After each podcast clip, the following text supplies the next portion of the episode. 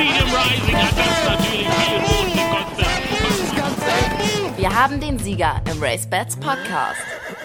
Hallo und herzlich willkommen zu einem ganz neuen Ding, das es so in Deutschland bisher noch nicht gab. Einen Podcast über den Galopprennsport. Einige werden sich jetzt vielleicht fragen, was ist das, ein Podcast? Stellt euch das so vor wie eine Radiosendung, die sich intensiv mit einem Thema beschäftigt.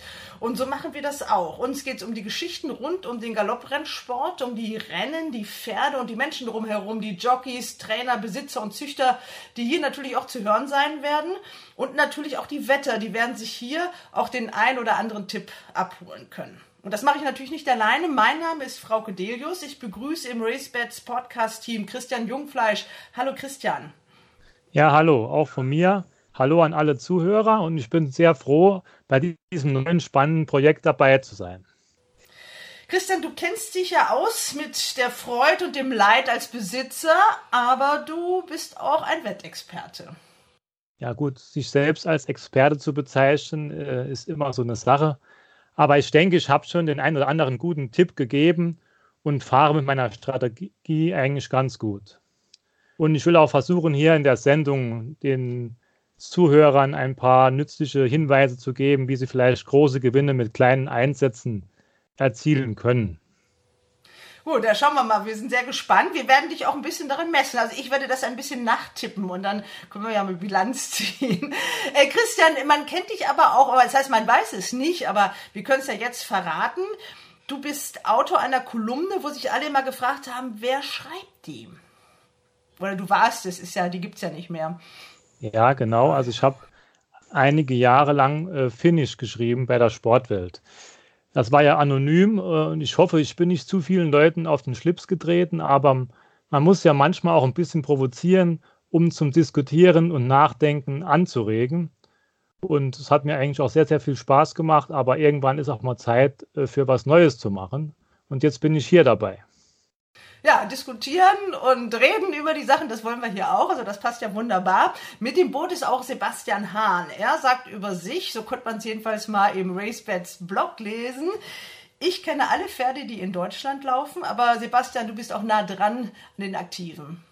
Das ist so, genau. Ähm, Frauke, vielen Dank äh, für die nette Einleitung. Ähm, danke, Christian, auch für dein äh, erstes Statement. Ja, ähm, für die Leute, die mich nicht kennen, Sebastian Hahn. Ich bin Jockeyagent ähm, für Michael Kadedu. Ähm, war früher viele Jahre auch für die Agentur von Holger Faust tätig und bin so quasi auch ähm, in den Sport ähm, ja, reingerutscht. Und ähm, ja, zu den Aktiven, also insbesondere natürlich zu den äh, Jockeys, habe ich ja, ein sehr gutes Verhältnis, bin also nah dran was ähm, dann auch ähm, die Pferde angeht äh, und natürlich auch die Trainer, weil äh, ohne die äh, kriegt der Mickey keine Ritte. Sebastian, du bist unser Youngster hier. Wie alt bist du? 30 oder? Genau, ich bin äh, glorreiche 30 Jahre. Ja.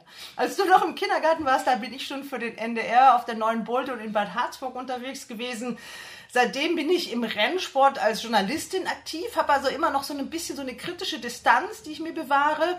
Derzeit liegen meine Schwerpunkte bei Turf Times. Da bin ich für die Webseite, für Facebook und für Instagram äh, verantwortlich. Früher habe ich mal die Telewette moderiert. Alles Tempi Passati, alles unglaublich lange her. Und deswegen freue ich mich jetzt auch auf dieses neue Format, weil es sowas im Rennsport ja eigentlich gar nicht gibt, dass man mal intensiv reden kann, äh, dass die Trainer zu Wort kommen, dass man Interviews führen kann. Also wir haben uns da auch alle einiges vorgenommen und äh, legen wir mal los. Worum geht es denn heute in diesem Podcast? Bei der Premiere, das sind unsere Themen. Nacho, Manuela de Vega, Aschmann, Antonia de Vega. Nacho ist da vorne. Nacho, Nacho schafft es. Nacho rettet sie nach Hause. Vor Manuela de Vega, vor Eschmann und Antonia de Vega. Dahinter ja, also es fühlt sich gut an. Ey. Gruppe 1 gewonnen und das ist schon was Besonderes. Der Waldgeist Große Preis von Bayern mit dem Siegreiter Enki Ganbat im Interview.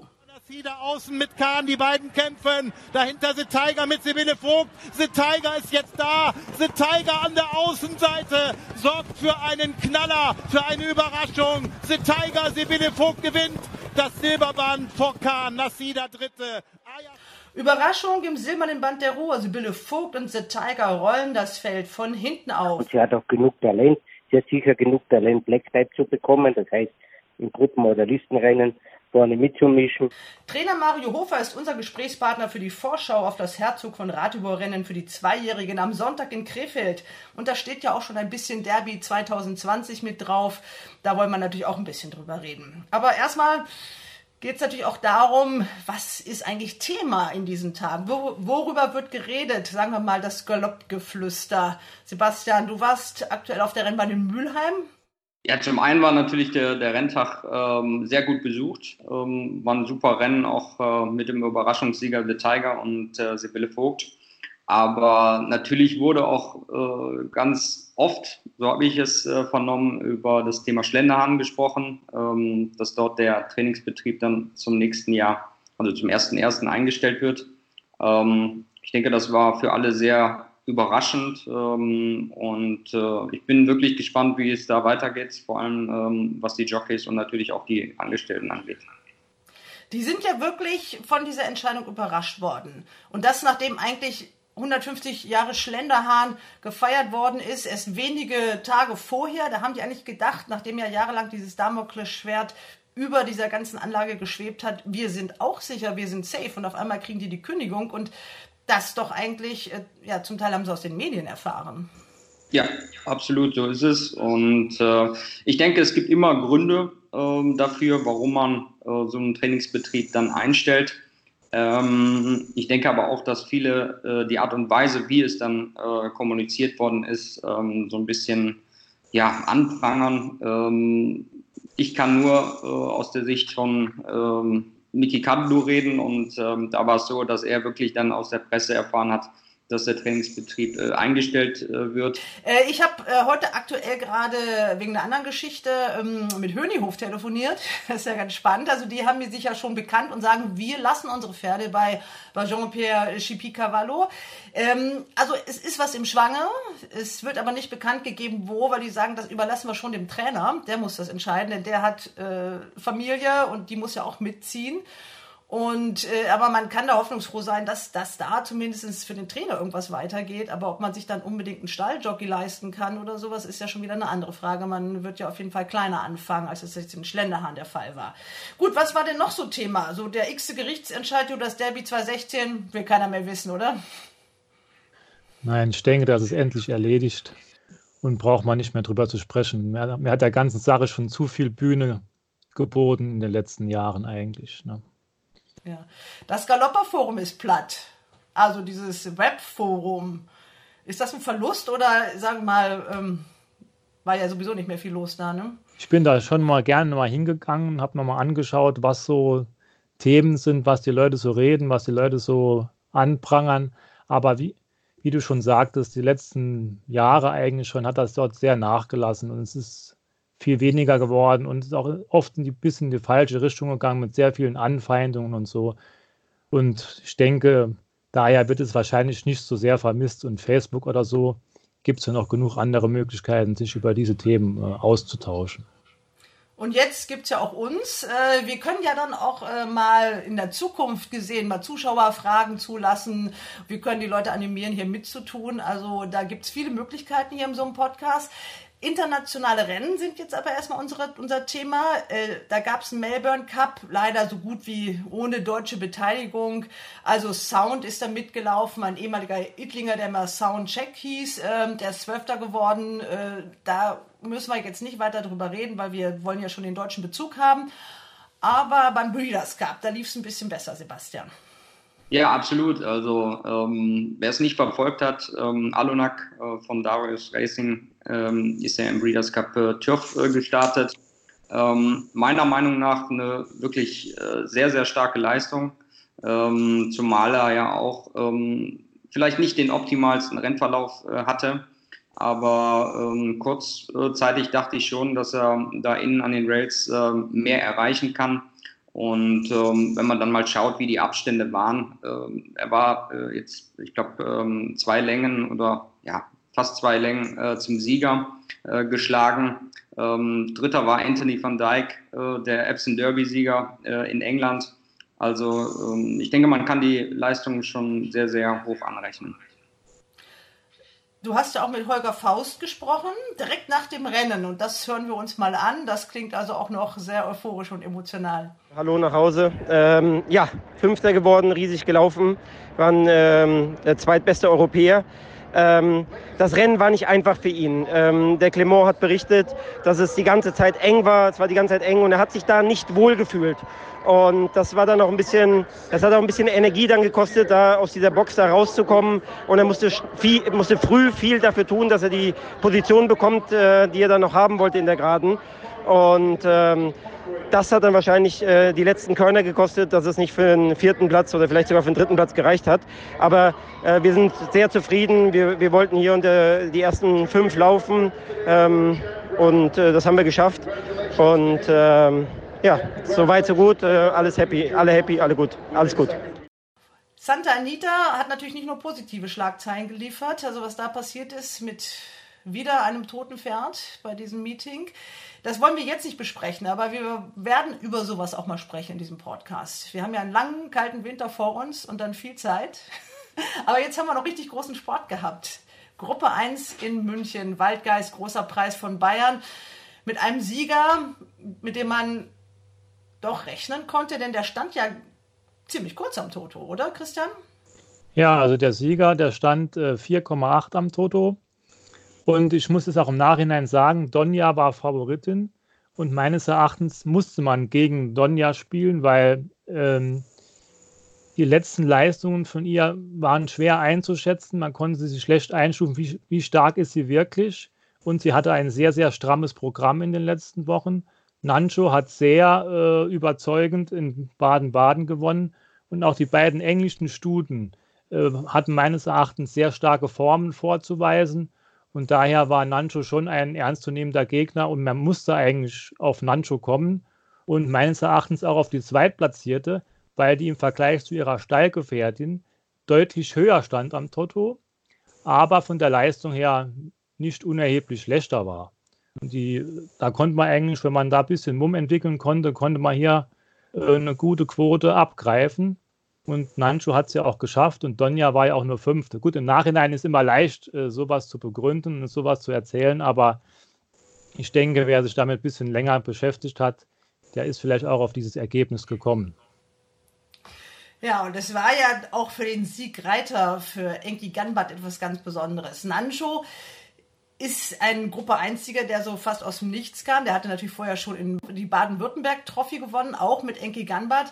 Aber für diesen gebürtigen Mongolen war das natürlich eine ganz große Nummer. Da gab es feuchtfröhliche Szenen hinterher in der Jockeystube.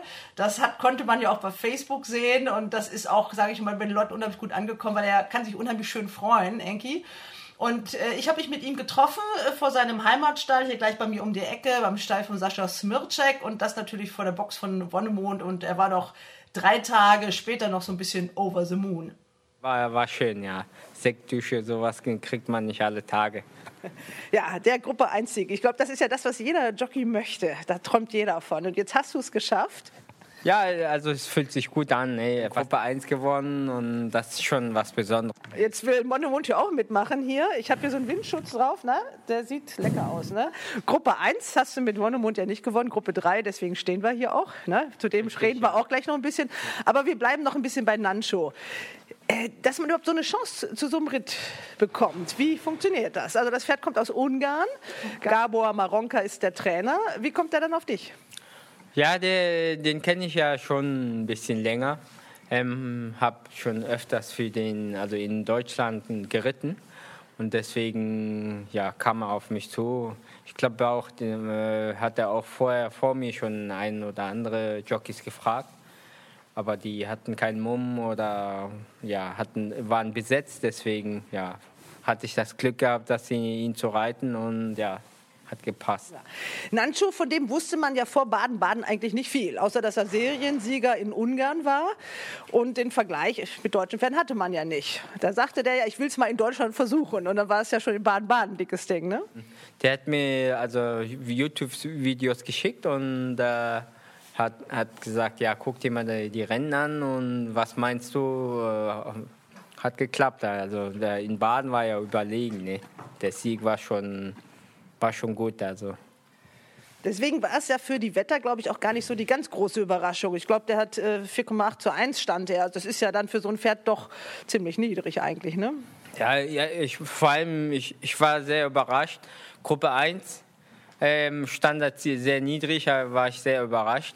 Aber gut, die Wetter haben, wissen ja viel mehr als die Reiter. Man sieht auf diesem Foto des Zielaufs, es war ja trotzdem knapp, es war ja viel knapper als in Baden, aber du grinst da schon so. Also du hast das schon vorher gemerkt, dass das klappt heute, oder? Ja, auf den 100, letzten 100 Meter habe ich wirklich geschwitzt. Aber dann kurz vorm Ziel habe ich schon ge gemerkt, okay, da habe ich doch geschafft. Und deswegen, ja, war nur, nur, nur Freude. Heißt schon, sowas ist schon, erlebt man nicht jede, alle Tage. Mhm. Du freust dich immer so richtig toll. Ne? Du hattest in diesem Jahr öfter schon mal Grund, dich zu freuen. Also diese Bilder, Enki steht hoch im Sattel und freut sich und jubelt. Ja, ähm, genau, hier Auktionsrennen, dann auch jetzt. Modana in Halle war das? Genau, ja, ne, Halle, Wiedereröffnung und dann das äh, Auktionsrennen gewinnen und sowas und dann Gruppe 3 da in Baden und davor auch noch ein Auktionsrennen in Hannover. Ähm, sowas ne, macht schon Spaß. Ja, ich stehe gerne auf und ja, zeige gerne, wie, wie glücklich ich bin. Ja, im Moment läuft es richtig gut für dich. Es ist aber trotzdem alles nicht so einfach. Du hast auch viele Durststrecken erleben müssen, auch verletzungsbedingt. Erzähl mal mal so ein bisschen. Also du bist, das wissen ja viele, aber ich sage es trotzdem noch für die es nicht wissen. Du kommst aus der Mongolei. Ihr seid 2000 nach Deutschland gekommen? Ähm, nee, schon, also bin mit meiner Familie schon 97 gekommen. Da war ich 12, 13 war ich und ja, und früher, ja, bei Großeltern habe ich immer geritten. Und wenn ich Sommerferien hatte, dann. Wie muss man sich das vorstellen, in der Mongolei reiten? Da hat man ja so Bilder im Kopf, so als Europäer, der da noch nie war. Sind das die wilden Steppen oder wie ist das? Ja, schon, ne? Also ähm, ohne, ohne Sattel, nur Filzdecken und dann, ja, es sieht genauso aus wie im Fernsehen, wenn man so Reportage oder sowas sieht. Es sieht eigentlich, ist genau das Gleiche und ja, bin auch so groß geworden mit Pferden und all die anderen Tiere. Also mein Großvater hat Viehzucht gehabt, das heißt Schafe, Kühe, Pferde, alles Mögliche gehabt. Und da bin ich halt ähm, groß geworden. Konntest du schon Deutsch, als du hier warst, oder hast du das alles dann hier gelernt? Nein, also hier alles gelernt, ja. Ach, ich habe gehört, du warst auf der Sportschule in Berlin. Hast du auch ein paar prominente äh, Menschen getroffen, die man jetzt in anderen Sportbereichen kennt? Ja, richtig. Ähm, ich war in Berlin auf einem Sportgymnasium und da war zum Beispiel so, so ein Jerome Boateng, war mein gleiche Klasse, also neben, er war ne-, Nebenklasse. Heute ist er Weltmeister und spielt bei Bayern und, ne, und den großen Bruder kenne ich auch von der Schule. Also ja, es gibt schon einige Fußballer, die Profi geworden sind und den ich äh, kenne, aber ich glaube, die kennen mich kennen schon, aber wissen nicht mehr jetzt. Äh, ja, vielleicht kann man so Andi auch mal zum Rennpferd überreden. Äh, aber kommen wir jetzt weiter zu dir. Du hast dann wirklich auch Jockey gelernt in Berlin. Ja, genau. Drei Jahre die Lehre angefangen und ja, habe das dann durchgezogen. Ja. Also Röke war dann Lehrherr? Genau, ja, bei Röke war ich, äh, habe ich angefangen. Dann war ich kurzzeitig bei Hadi Höttger. Dann bin ich äh, zu Chubasch und ja, von da dann nach Düsseldorf. Und bin jetzt ja, seit acht Jahren bei, in Düsseldorf und fühle mich sehr wohl hier. Gibt es ja auch noch einen anderen Grund für? Ich glaube, du bist auch privat sehr glücklich. Ja, privat sehr glücklich. Freundin, die mich immer unterstützt und hinter mir steht. Ist auch nicht einfach, weil man ist ja jede Woche unterwegs und nie zu Hause. Und ja, und da, schon, da braucht man schon jemanden, die immer zu dir steht. Und ja, also Freundin, ganz wichtig. Ja, die hat das ja auch auf Facebook, glaube ich, gepostet. Die war, das klang unheimlich nett. Also die war ganz stolz auf dich, ne? Ja. Du ja. müsst auch mal den Namen sagen. Ja, Lena Andres heißt sie und sie freut sich immer, wenn ich äh, Rennen gewinne. Freut sie sich immer mit, aber sowas, äh, dann ist es schon für sie auch äh, schön, weil ähm, für sie war, ist es auch nicht einfach bin nie da oder muss immer Gewicht machen und hungern und ne, und das sowas mitzumachen ist nicht einfach. Deswegen hat sie sich sehr gefreut. Ja, das denke ich mir auch. Also wirklich äh, da Freundin oder Frau zu sein von einem Jockey. Äh, denn wenn ihr zu Hause seid, dann kann man auch nicht schön mit euch essen gehen oder ein Glas Wein trinken, ne? Normale Leute gehen ja Wochenende mit äh, Frau, Freundin frühstücken, ähm, was weiß ich, ins Kino. Und, aber bei uns ist es halt sehr schwierig. In der Woche dann können wir nicht viel essen. Man muss immer auf Gewicht achten und das ist nicht einfach. Bin schon glücklich, dass sie das überhaupt mitmacht. Jetzt stehen wir ja vor der Box von Wonnemond. Das ist ja so ein ganz besonderes Pferd, der Crack hier am Stall. Und auch, ich sag mal, das Pferd, das dir den allerersten Gruppe-Sieg beschert hat. Ne? Der hört auch die ganze Zeit zu, ne? also ja. total aufmerksam. Ne? Ja, ich, ist wirklich, das, das, ist, das Pferd ist ein Phänomen, sehr intelligent. Ich sage immer, das ist ein Autist und einzigartig. Also auch wenn ich jetzt mit ihm keine Gruppe 1 gewonnen habe, das Pferd ist ähm, für mich mein Lieblingspferd. Ja, der Gruppe 3 Sieg, das war die, die Frühjahrsmale 2017, 2018 lief da ja nicht so toll. Also was da passiert ist, ich glaube, das war hier für den ganzen Stall und für dich und für den Trainer, also das, was man richtig Mist nennen kann. Ne? Ja, passiert sowas. Wir müssen es kurz erklären. Also es gab einen Dopingvorfall. Da bist du, ihn, bist du gar nicht mit ihm geritten. Das war auch wieder die Frühjahrsmale 2018. Da warst du, glaube ich, gesperrt. Was war das? Ja, ja da war ich gesperrt, weil ich ähm, ja, wegen Peitsche gesperrt war. Also, und da äh, hat den dann Andrasch geritten, Andrasch Starke, und hat gewonnen. Dann habe ich ihn geritten, habe gewonnen und dann kam... Auch wieder Gruppe 3? Ja, genau, ja. Und dann kam die Nachricht, er ja, war gedopt und so und wurden dann alle beide Grupperennen ihn aberkannt ja, es war echt also blöd gelaufen für meinen Trainer, für mich und überhaupt für den Besitzer. Ist schon nicht schön, ne, sowas. Ein bisschen doof, dass es so lange gedauert hat, bis so ein Befund überhaupt da war. Aber äh, er ist ja danach auch wieder gelaufen. Noch für einen Gruppesieg hat es nicht gereicht, aber auf Listenparkett lief es ja gut, ne? Genau, ja. Im, letztes Jahr war das in Schweden. Auf Sand ist er dann auf Listenparkett gelaufen und ja, hat schön gewonnen. Dies Jahr war er Zweiter beim gleichen Rennen? Genau, ja. Gleiche Rennen war wieder Zweiter. Also der gibt immer alles im Rennen. Er ist ja ein Wallach, der bleibt ja im Stall, ne? Wie alt ist er jetzt? Er wird sieben. So, und ich hoffe, der kann noch auf der Level immer, also aber paar, ein, zwei Jahre noch mitmischen. Und dann muss man weiter schauen, wie das aussieht. Dann kriegt so einer sicherlich einen schönen Platz, denn das hat er sich auch verdient, ne? Ja, also hat er verdient. Wenn keiner ihn haben will, dann nehme ich ihn selber. Also das steht fest. Bisschen bemängelt wurde ja, dass in München die Nationalhymne fehlte. Vielleicht hatten sie die ungarische nicht, aber ich glaube, da wird sogar was, äh, da wird auch was die Emotionalität angeht und die Abhaltung eines Renntages vielleicht auch ein bisschen auf kleiner Flamme gefahren. Da könnte man ja vielleicht auch mal gucken, ob man das ein bisschen stimmungsvoller hinkriegt.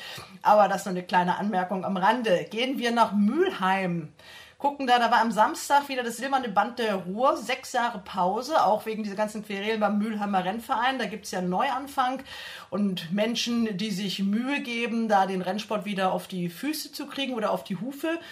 Und in diesem Rennen gab es ja doch eine ziemlich dicke Überraschung. Also da waren äh, drei Schleusnerpferde eigentlich abgeschlagen hinten.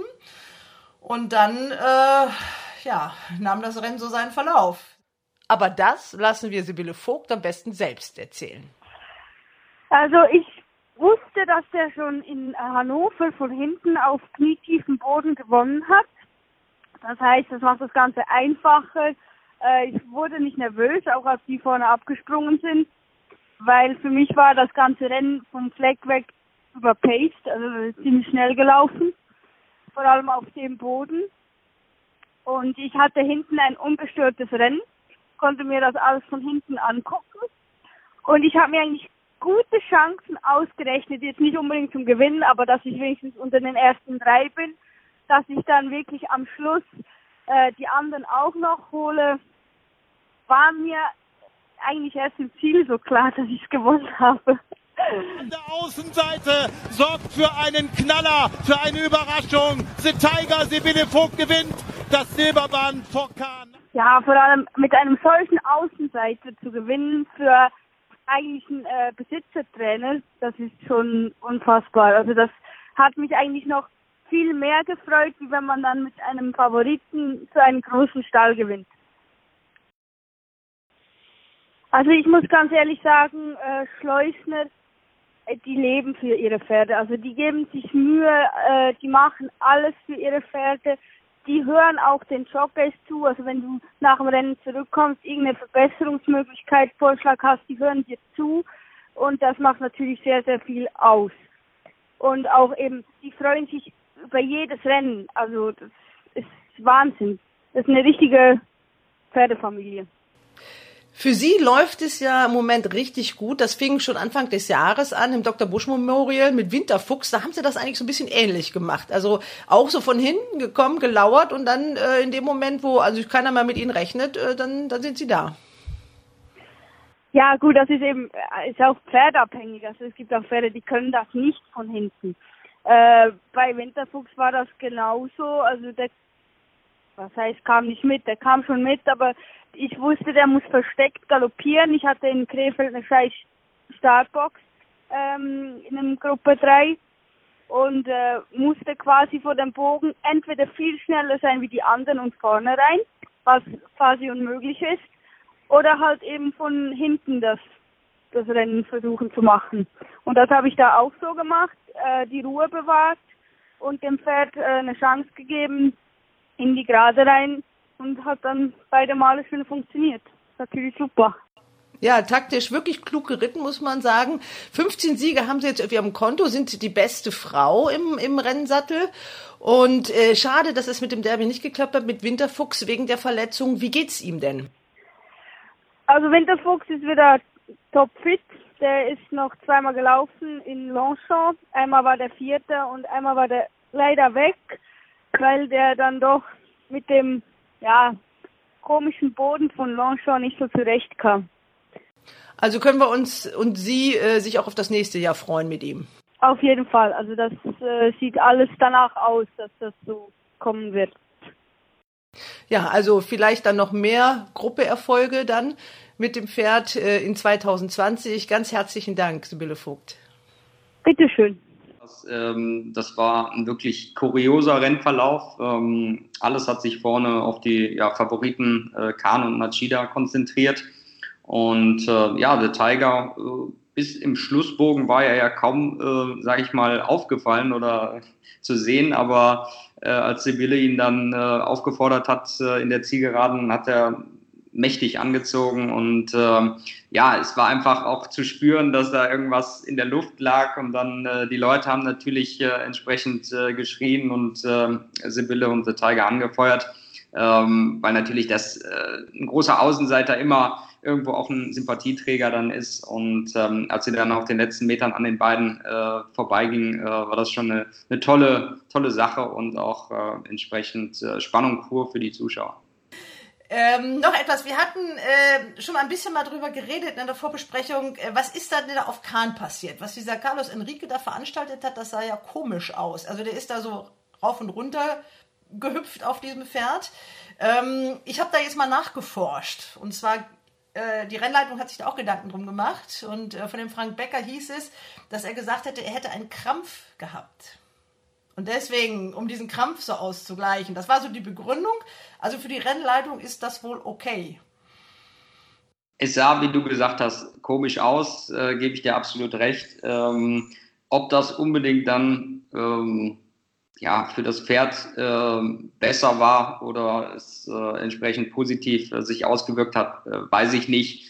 Ähm, wie gesagt, ich denke, wir sollten es äh, unter die äh, Rubrik Kuriositäten äh, ablegen. Ähm, sieht man nicht allzu häufig. Blicken wir voraus. Jetzt gibt es noch einmal großen Sport, richtig spannend. Das Herzog von Ratibor-Rennen. Das sah Anfang der Woche nach einer ziemlich kleinen Angelegenheit aus. Da waren nur noch vier Pferde im Rennen und da hat sich so richtig was getan in der Woche. Christian, du hast das verfolgt, sind vier Nachnennungen. Dadurch ist das Rennen wirklich interessant und auch hochkarätig geworden. Ja, das ist richtig. Es gab vier Nachnennungen und drei dieser vier Nachnennungen sind ja auch am Wettmarkt aktuell vorne, muss man dazu sagen. Also die vier Pferde, die im Feld verblieben sind, werden jetzt in den Langzeitmärkten auch jetzt hier bei Racebets äh, eher an den hinteren Stellen angeboten. Aber jetzt sind sehr hochklassige Pferde nachgenannt worden. Und das macht das äh, Feld und das Rennen sehr interessant. Also muss ich schon sagen.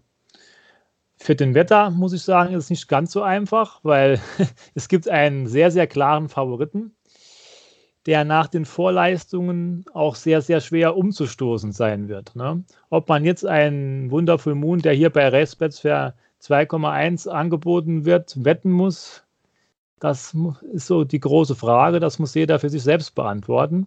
Aber ich denke, man kann vielleicht durch Kombinationswetten oder Zweierwetten versuchen, da ein bisschen mehr Geld äh, abzugreifen. Aber für die Rennsportfreunde, denen es um den Sport geht, ist das eine tolle Sache mit diesen Nachnennungen, muss ich auf jeden Fall sagen. Jetzt wollen wir von dir auch konkrete Tipps hören. Spannend ist ja auch, dass hier beide, ich sag mal, dass die, der Vize Winterkönig dabei, das ist der Wonderful Moon, aber es ist auch die Vizekönigin dabei, also auch die zweitbeste Stute des Jahrgangs. Äh, die beiden zusammen kombiniert bringt natürlich dann auch nicht besonders viel, denn das ist die zweite Favoritin, ne? Ja, das ist richtig, genau. Also das sind natürlich durch ihre Vorleistung auch die logischen Favoriten. Ähm, ich spekuliere jetzt so ein bisschen auf die Nachnennung von Peter Schirgen, äh, weil nach Form ist das schwierig, muss ich ganz ehrlich sagen. Nur die Stallform von Peter Schirgen hat in den letzten Wochen enorm äh, angezogen. Und ich schätze Peter Schirgen und Gestüt Eppesloh nicht so ein, dass sie irgendwelche unnötigen Nachnennungen machen, nur um an diesem Rennen teilzunehmen. Und Inokrel äh, steht dann im Langzeitmarkt äh, 21 aktuell. Also ich kann mir schon vorstellen, dass der im Training irgendwas gezeigt hat. Und auch wenn ich habe mir nochmal heute die Rennen von ihm angesehen. Dresden hat mir sehr, sehr gut gefallen. München nicht ganz so gut, aber ich denke, die 1700 Meter werden ihm entgegenkommen und vielleicht kann er hier eine kleine Überraschung landen. Also ich würde versuchen, äh, das Pferd hier in die Dreierwette zu drücken. Wenn man jetzt aber nur einfache äh, Sieg- und Platzwette machen würde, wen würdest du denn, also das würde ich jetzt machen, damit es überschaubar bleibt, wen würdest du denn dann empfehlen? Also wo auch ein bisschen was hängen bleibt. Also Geld wechseln will ich nicht. Ja, dann würde ich äh, Tickle McQueen empfehlen, weil die Stute äh, mir sehr, sehr gut in Baden-Baden gefallen hat. Sie war vielleicht einen Tick zu früh äh, vorne, sah eigentlich lange wie die Siegerin aus und wurde dann von dem Speedpferd noch am Ende überrascht. Und sie hat halt noch nicht viel Rennerfahrung gehabt in Baden-Baden und ich denke, das Baden-Baden hat sie vielleicht noch was dazugelernt. Von daher würde ich dann sie wetten, obwohl meines Erachtens es wird sehr, sehr schwer werden, Wonderful Moon zu schlagen, weil er ein sehr geschontes Pferd auch noch ist. Er hat noch nicht viele Starts gemacht und hat im Winterfavoriten Köln auch Pech gehabt mit diesem Nicker. Also von daher, ja, es wird schwer, den zu schlagen. Das muss ich ganz, ganz ehrlich sagen. Aber der Stute traue ich das schon zu. Jetzt gab es ja auch noch ein bisschen äh, etwas heute mit Nier Poet. Der hat den Besitzer gewechselt und das ist dann wieder das Thema für Sebastian.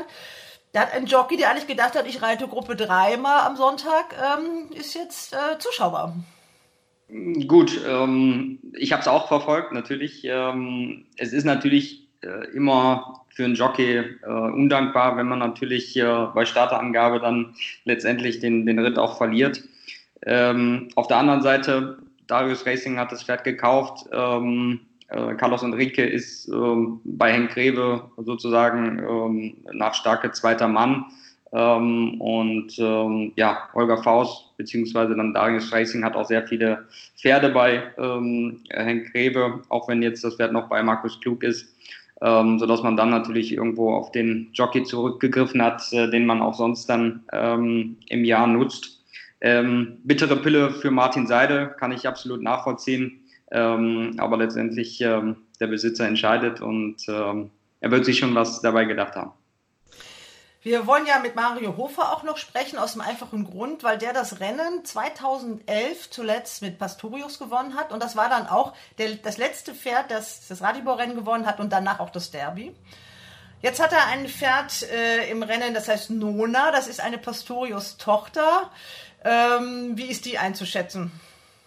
Also meiner Meinung nach ähm, ist das so ein bisschen ähm, das ähm, schwarze Pferd in diesem Rennen. Ähm, wenn man sich ähm, die vorletzte Form anschaut, äh, in Krefeld äh, gewonnen, überlegen, äh, auch auf ja, weichen bis schweren Boden.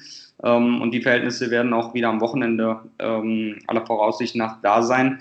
war natürlich, muss man dazu sagen, auch in Baden-Baden hinter Ticklemy Green ja, nicht deutlich geschlagen, aber sie war auf jeden Fall ähm, im äh, Mittelfeld als Fünfte. Ähm, hat sich trotzdem gut verkauft. Ich glaube, ähm, das Rennen wird eher Richtung Wonderful Moon und Tickle Me Green äh, rauslaufen, aber sie wird sicherlich eine gute Chance haben, dort äh, vorne sich zu platzieren.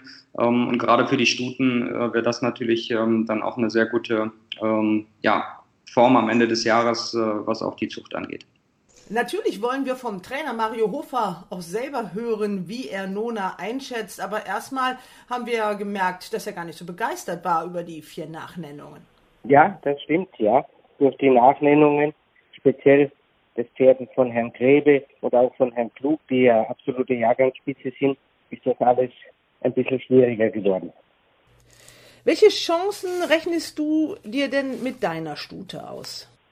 Ich persönlich ich wäre zufrieden, wenn ich Dritter, Vierter wäre. Wäre ich sehr zufrieden. Ähm, was hat die bisher gezeigt? Sie ist ja eine Pastorius-Tochter, da kommen wir gleich nochmal zu. Äh, wie oft ist sie gelaufen? Ja, sie ist jetzt äh, schon fünfmal gelaufen, also sie ist sehr routiniert, wovon sie viermal sehr gut gelaufen ist. Und sie war Zweiter zu Eilton zur Jahrgangsspitze und sie war letztens Fünfte in der Winterkönigin, sehr, sehr gut gelaufen. Also sie gehört schon zu der erweiterten Jahrgangsspitze auf jeden Fall. Wie werden die Bodenverhältnisse? Du trainierst ja direkt auf der Bahn, also du kannst das auch gut beurteilen. Ja, weich bis schwer, also eher zu schwer, würde ich sagen. Das macht ihr aber nichts, das hat sie sehr gerne. Du hast dieses Rennen mit Pastorius 2011 gewonnen und der hat ja dann auch das Derby gewonnen. Also das blickt schon so ein bisschen hinaus auf das Rennen des Jahres, oder? Ja, das schon auf jeden Fall. Wobei Pastore schon einen, einen guten Stück besser war. Also sie hat von ihrem Vater äh, was geerbt? Ja, sie hat was geerbt. Sie hat sehr viel Ähnlichkeit mit dem Vater. Für genug Talent Black Type zu bekommen. Das heißt, in Gruppen- oder Listenrennen vorne mitzumischen. Aber wie gesagt, Pastore, es war dreifacher Gruppe Einsieger. Da war schon absolute Jahrgangsspitze.